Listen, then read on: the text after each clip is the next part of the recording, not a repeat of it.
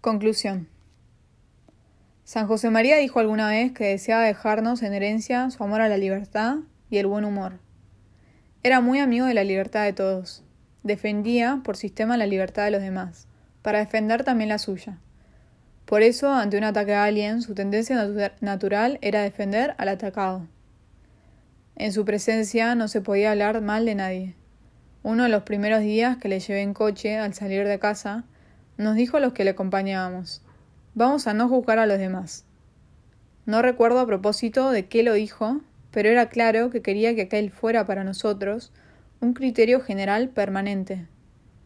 Él mismo nos daba ejemplo, se mostraba siempre orgulloso de sus hijos y decía solo cosas positivas de cada uno de ellos cuando no estaban presentes.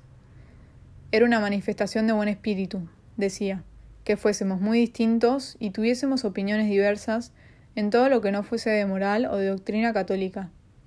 En alguna ocasión dijo que iba por el mundo buscando la libertad como Diógenes con su lámpara y que la encontraba en el Opus Dei, más que en ningún otro sitio.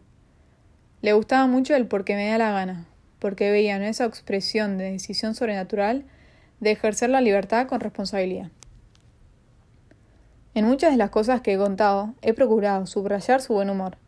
Se tomaba muy en serio las cosas serias, pero después había pasar inmediatamente a saborear las dulzuras de la vida ordinaria, empapada de la alegría de los hijos de Dios. Decía que amaba al mundo apasionadamente, y esto significaba, entre otras cosas, no tomarse nada por la tremenda. El Padre nos dijo que le imitásemos solamente en una cosa, en su amor a la Virgen Santísima.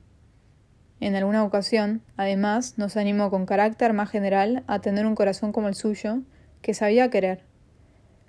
Era patente su amor a Dios y a nuestra Madre, la Virgen María. Esos amores dilataron su corazón, en el que caíamos todos sus hijos, cada uno en particular, como si fuésemos el único.